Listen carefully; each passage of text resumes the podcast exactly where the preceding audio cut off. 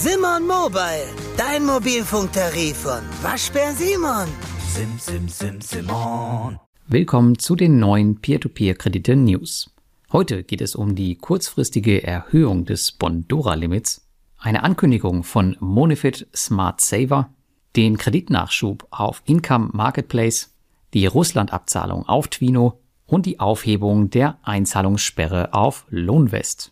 Ja, die Diskussion schlechthin in der letzten Woche war die kurzfristige Erhöhung des Bondora-Limits für die Einzahlung von 1000 auf 16.000 Euro beim P2P-Dinosaurier anlässlich des 16. Geburtstages, der im März stattfindet.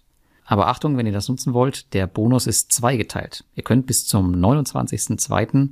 8000 Euro einzahlen und dann nochmal vom 1. bis zum 21.03. erneut 8000 Euro, also nicht 16.000 Euro jetzt sofort. Zusätzlich dazu gibt es bis zum 21.03. jede Woche eine zufällige Auslosung über 1000 Euro und am Geburtstag selbst kann ein Investor sogar 16.000 Euro gewinnen. Da lässt die estnische B2B-Plattform ganz schön was springen. Für jede 100 Euro, die ihr neu investiert, bekommt ihr ein Ticket für die Verlosung. Je mehr ihr also investiert, desto höher sind die Chancen auf einen der wöchentlichen Gewinne. Wenn ihr das Angebot nutzt, dann beachtet bitte, dass bei größeren Einzahlungen gegebenenfalls Nachweise über die Mittelherkunft angefordert werden können. Die genauen Konditionen dazu habe ich euch nochmal im Blogartikel verlinkt. Parallel ist man laut Unternehmensführung ebenfalls dran, die letzten Fehler auszubügeln, von denen es in den letzten Wochen und Monaten einige gab, und dann sind die zuletzt hier und da aufgetretenen Bugs auch hoffentlich mal Geschichte. Konkurrent Monifit Smart Saver kündigt derweil in einigen Instagram Stories und auch E-Mails ein neues Produkt für den 4. März an. Man kennt noch keine Details, aber man kann es wohl so deuten, dass erneut an der Renditeschraube gedreht wird, um das Produkt am Ende noch attraktiver zu machen. Ich tippe mal darauf, dass ihr demnächst euer Geld auf Smart Saver fest anlegen könnt und dafür eine entsprechend höhere Rendite erhaltet. Zwar hat Monifit Smart Saver neben der höheren Rendite auch aktuell das bessere Produkt im Vergleich zu Bondora, man darf dabei aber auch nicht außer Acht lassen, dass Monifit Smart Saver ca. 200.000 Investoren weniger zu verwalten hat. Aber auch davon abgesehen würde ich auch heute lieber in Bondora investieren als in Monifit, welche die Credit Star Group als Hintergrund haben. Diese verarschen nämlich seit Jahren liebend gerne ihre Anleger, zuerst auf Mintos und nun auf Ländermarket seit einigen Monaten. Solange dieser Status anhält, solltet ihr Monofit Smart Saver mit allerhöchster Vorsicht genießen. Wenn ihr aber wisst, was ihr tut und mit den Risiken fein seid, ist es sicherlich eine ebenso gute Option, euer Geld zu packen. Ich selbst habe sie jetzt seit November 2022 als kleine Beimischung in meinem B2B-Portfolio. Über eine Aufstockung würde ich erst nachdenken, sofern das Pending Payments Thema bei Ländermarket komplett vom Tisch ist. Die News Nummer drei. Man hatte die Hoffnung auf neue Kreditgeber bei Income Marketplace schon fast aufgegeben, aber in der letzten Woche kam die freudige Nachricht über einen neuen Kreditgeber auf der Plattform. Beim Neuzugang handelt es sich um die 2020 gegründete Firma Current aus Lettland, welche sich auf den Bereich Mietwagen spezialisiert hat. Das Kreditportfolio beträgt derzeit 3,3 Millionen Euro und soll bereits in diesem Jahr 25 Prozent wachsen.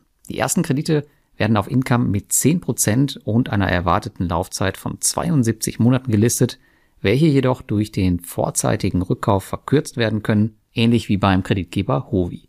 Auch wenn die aktuellen Kredite noch nicht mit Mietwagen als Sicherheit versehen sind, sehe ich Current als eher konservative Investmentoption auf Income an. Dies eignet sich vor allem für all jene, die keine Lust auf ein ständiges Management von Kurzläufern auf Income haben. Ich habe für mich selbst einen Autoinvest auf Current angelegt und auch die Geschäftszahlen des Kreditgebers sind bereits in unserem P2P Premium Rating mit aufgenommen worden. Die News Nummer 4. Vor circa einer Woche machte ich den CEO von Twino darauf aufmerksam, dass es scheinbar keine monatlichen Portfolio-Updates mehr gibt. Diese empfand ich persönlich immer als äußerst nützlich und er versicherte mir, dass diese weiterhin kommen werden und tatsächlich, einige Tage später kam dann eine neue Version, in der man sich für die Verspätung entschuldigte. Die zwei wichtigsten Punkte waren hier für mich, dass man nun zum einen die neuen Immobilienwertpapiere endlich auf dem Zweitmarkt verkaufen kann. Dieses Feature wurde schmerzlich vermisst und ist nun implementiert.